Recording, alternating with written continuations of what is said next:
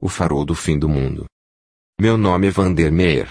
Ao longo de minha existência, pela misericórdia de Deus, desfrutei da quietude inconfundível de cem outonos, mesmo percebendo a luminosidade desses dias mágicos cada vez mais tênues, até as retinas, cansadas, escurecerem por completo tudo ao meu redor. Já vai longe o tempo em que as florestas de carvalho cobriam toda esta região, e os regatos, filhos sem mácula, vindos das montanhas, além, murmuravam, ao entardecer, canções que nos transportavam aos céus, enchendo nossas almas, por breves momentos, da própria sublimidade da essência divina. Na aldeia de Dresden, onde morava, todos me conheciam, demonstrando, a mim, por isso mesmo, respeito e atenção. Talvez o fato de ser o faroleiro oficial do lugar me concedesse este status imerecido. Afinal, pensavam, quem poderia indicar o caminho de volta aos nossos maridos, irmãos e filhos, senão o velho farol? Certamente eu ajudava um pouco nisso. Vou contar-lhes o que nos sucedeu após um terrível tufão varrer toda a costa setentrional dos Países Baixos, levantando muralhas de água que arrasavam tudo à sua volta. Naquela noite fatídica algo prenunciava o fim do mundo iminente. As estrelas corriam loucas, no firmamento, e uma aragem fria penetrava fundo cada parte do corpo.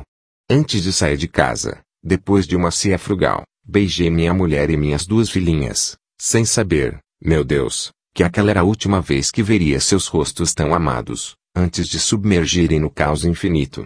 Despediram-se de mim, como faziam sempre, com um sorriso nos lábios, desejando-me uma boa noite de trabalho, e um feliz retorno ao lar.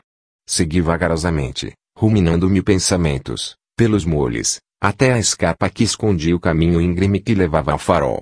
Havia óleo de baleia estocado em enormes barris, no porão, que garantia, aos marinheiros, a certeza da volta para casa, por muitas luas ainda. Mas, infelizmente, não foi o que aconteceu. Uma vez aceso, o piscar do farol parecia acalmar os corações dos habitantes da aldeizinha, que rezavam, contritos, em cada residência, ao Paizinho Celeste, pelo regresso de seus entes queridos, sãos e salvos, e com fartura de peixe. Oh! Como é triste, para mim, recordar tudo, bom Deus. No raiar primeiro da madrugada, a força do vento já era notada quando os vagalhões, cada vez maiores, mais enfurecidos, batiam como titãs nos rochedos próximos. Depois, o cataclismo final, a tormenta destruindo tudo, enquanto o mar invadia cada centímetro de nosso pequeno mundo. Quando o dia amanheceu, tudo serenou. Menos meu coração.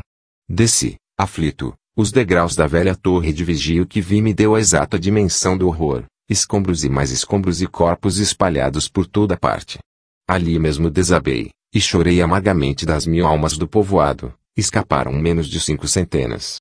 Minha família inteira sucumbiu.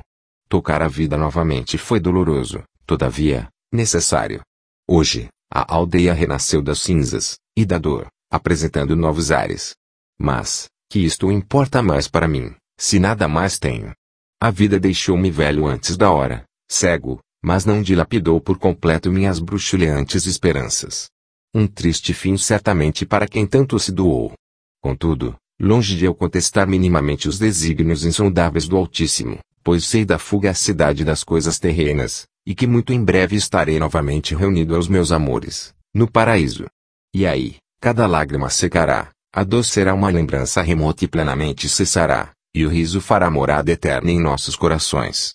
Avelar Santos a. S. Camocim Grau Celsius.i